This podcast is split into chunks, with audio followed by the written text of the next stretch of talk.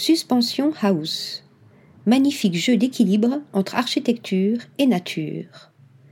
Depuis 30 ans, le studio Fougeron Architecture déploie sa vision moderniste pour trouver l'alignement parfait entre l'idée architecturale et la forme construite. La suspension house en est un exemple de défi vertigineux.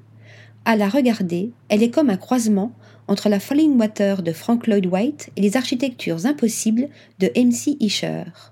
La refonte de cette demeure, suspendue entre deux collines californiennes, embrasse un ruisseau tout en possédant sa propre cascade dans la cour arrière.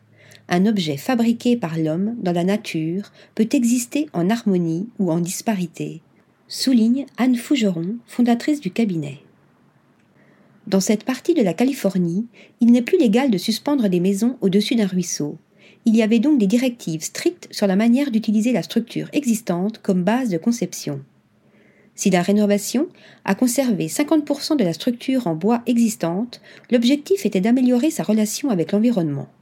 L'orientation des deux premiers niveaux suit ainsi la maison existante quand la nouvelle structure du troisième étage pivote de 90 degrés pour mieux s'intégrer au terrain. Le système, conçu par le cabinet, est ainsi ancré dans la paroi rocheuse sur les flancs de la colline, suspendant l'architecture au-dessus de l'eau. Anne Fougeron l'a ensuite imaginé en une structure ouverte en utilisant des matériaux transparents. Fenêtres omniprésentes, sol transparent, espaces extérieurs, escaliers droits croisés et flottants. La suspension house, entourée de jeux d'eau, parachève sa belle allure architecturale au sommet, avec un toit pensé comme un espace dynamique baigné de lumière.